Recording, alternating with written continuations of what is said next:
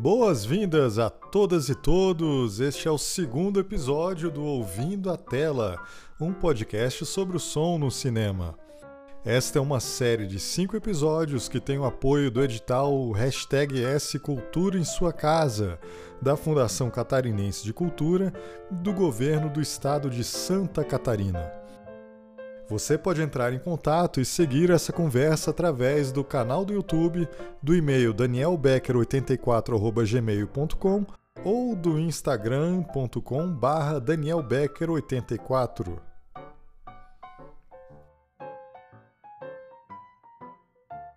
Bom, no episódio anterior, vimos um pouco sobre as tentativas e processos envolvendo o som nos primórdios do cinema e chegamos até o filme Dom Juan, de 1926, que foi o primeiro longa a apresentar som sincrônico através do Vitaphone, que sincronizava um disco 16 polegadas com a projeção do filme.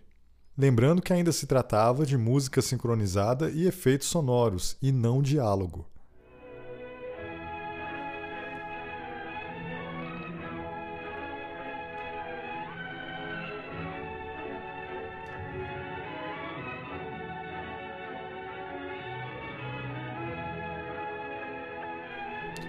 Esse filme foi um sucesso comercial. A crítica, em sua maior parte, ficou encantada. O filme foi levado para várias cidades dos Estados Unidos e depois para a Europa. Mas a indústria acompanhava um tanto receosa esse sucesso. A estrutura do cinema seria remexida desde a produção até a exibição para se adaptar à tecnologia do som. Estúdios teriam que ser construídos, os cinemas teriam que se equipar para a exibição sonora. Seria uma moda passageira? E o público se adaptaria? Como se faria para adaptar os filmes estrangeiros que até então apenas trocavam as cartelas com letreiros? Nem se pensava em dublagem naquele momento. Até os músicos que eram empregados de salas de exibição de cinema também estavam ameaçados em seus empregos.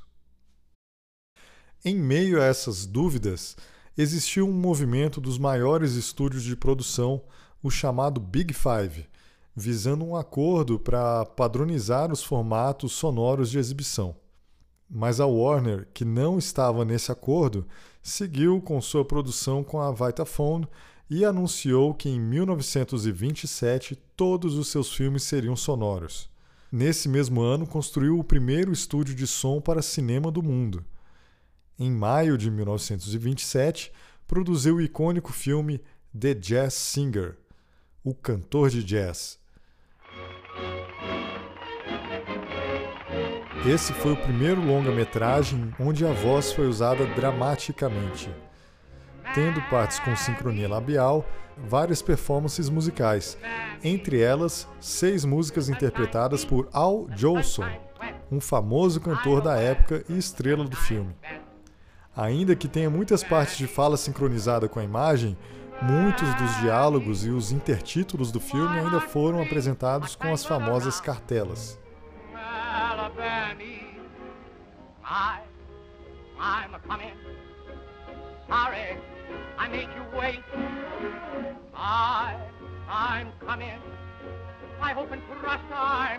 Com essa efervescência sonora, William Fox, da Fox Film Corporation, uma produtora que ainda não era uma das grandes, investiu na aquisição do processo de sonorização Tri-Ergon, mas foi um sistema de Theodore Cases que a Fox adotou e lançou e chamou de Movietone.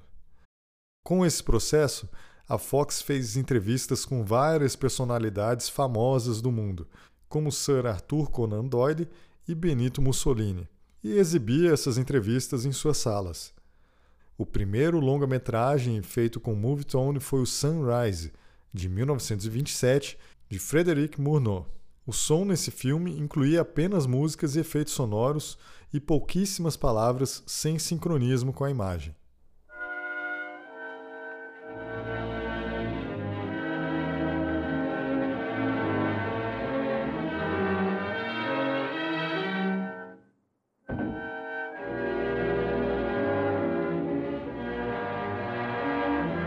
Em 1928, a Warner segue na frente e faz o primeiro filme longa-metragem 100% falado, Lights of New York.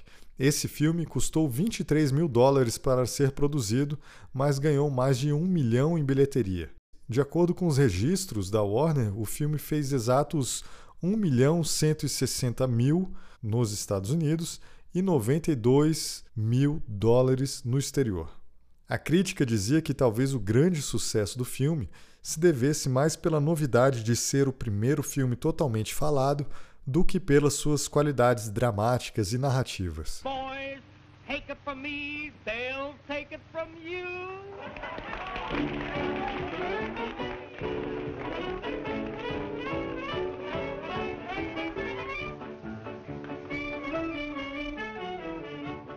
Em 1928, também houveram duas produções em animação que merecem destaque: Diner Time e Steamboat Willie. Diner Time foi uma das primeiras animações que usou um tema musical sincronizado. Foi produzida no Van Buren Studios. Já Steamboat Willie, produzida e dirigida por Walt Disney, contou com a estreia dos famosos personagens Mickey e Minnie.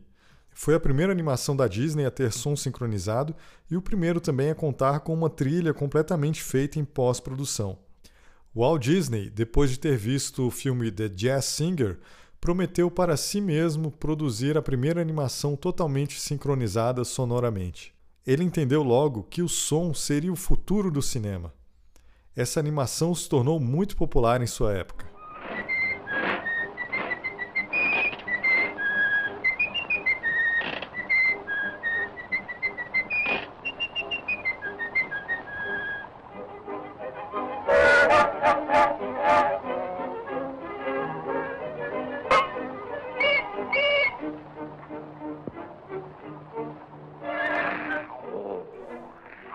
Mas e no resto do mundo, como estava acontecendo esse momento de transição para o filme falado?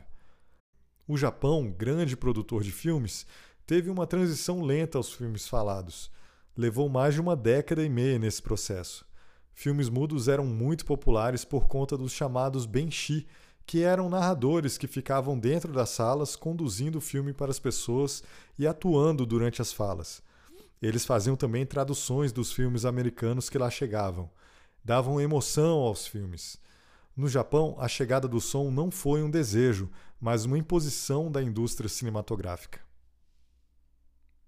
Na Inglaterra, em 1929, foi lançado Blackmail, que no Brasil tem um nome estilo Sessão da Tarde, Chantagem e Confissão.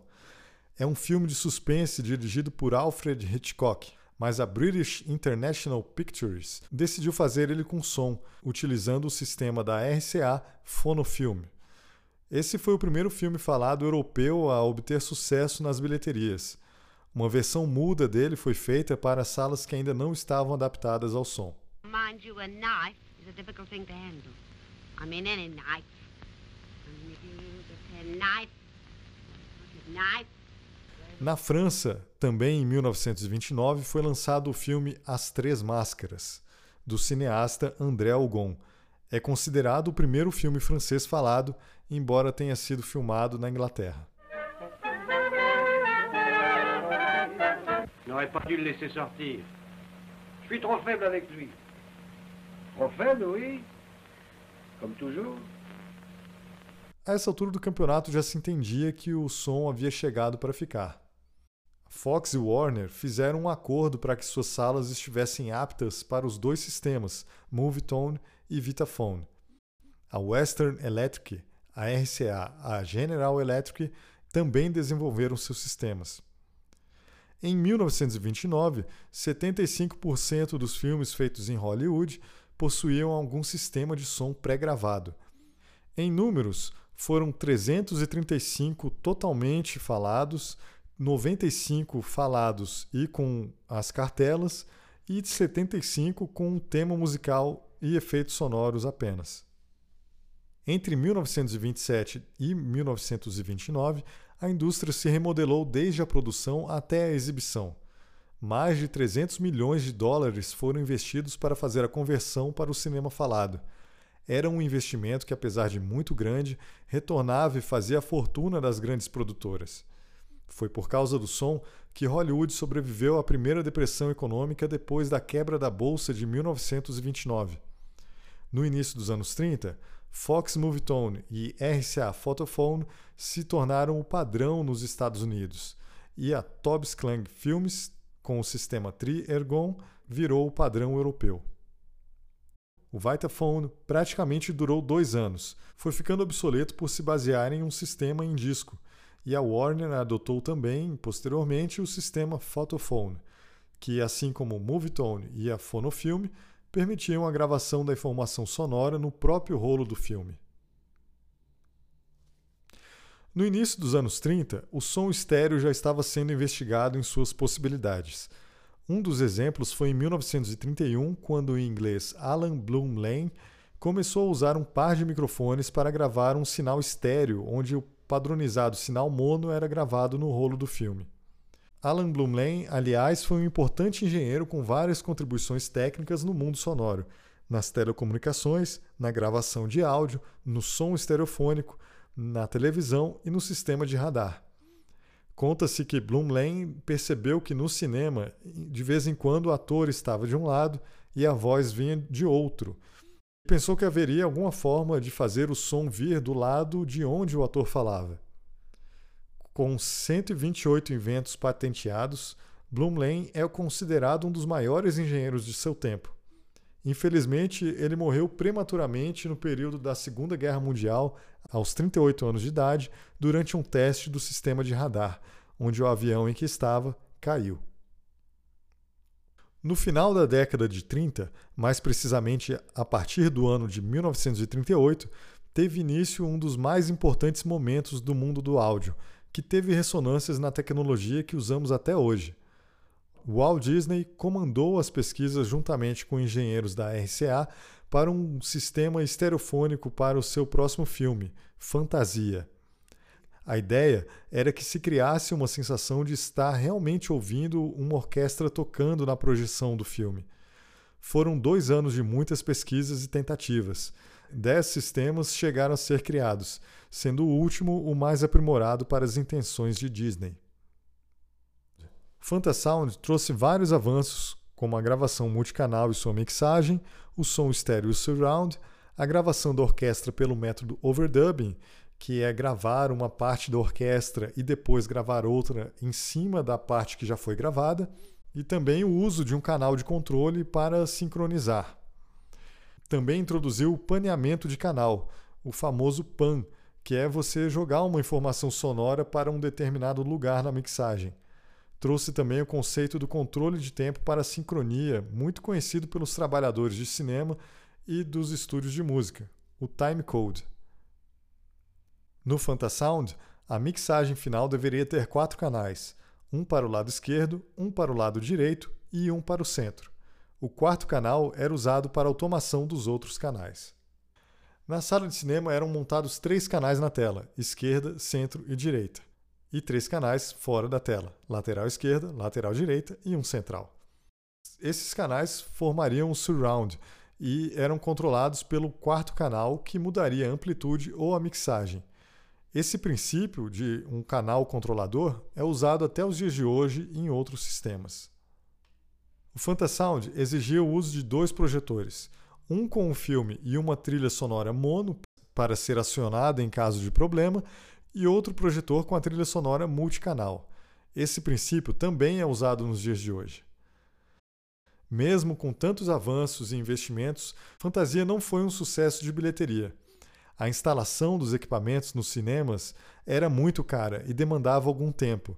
Foram usados inclusive teatros, que fechavam por alguns dias para a correta instalação do sistema de som. Apesar de não ser um sucesso comercial na época, essa obra é um referencial para o mundo do áudio, com seus conceitos usados em todo tipo de sonorização e em todas as suas etapas, desde a gravação, a mixagem, a masterização e a reprodução. Quase a quinta parte do dinheiro do filme foi investido em técnicas de gravação sonora.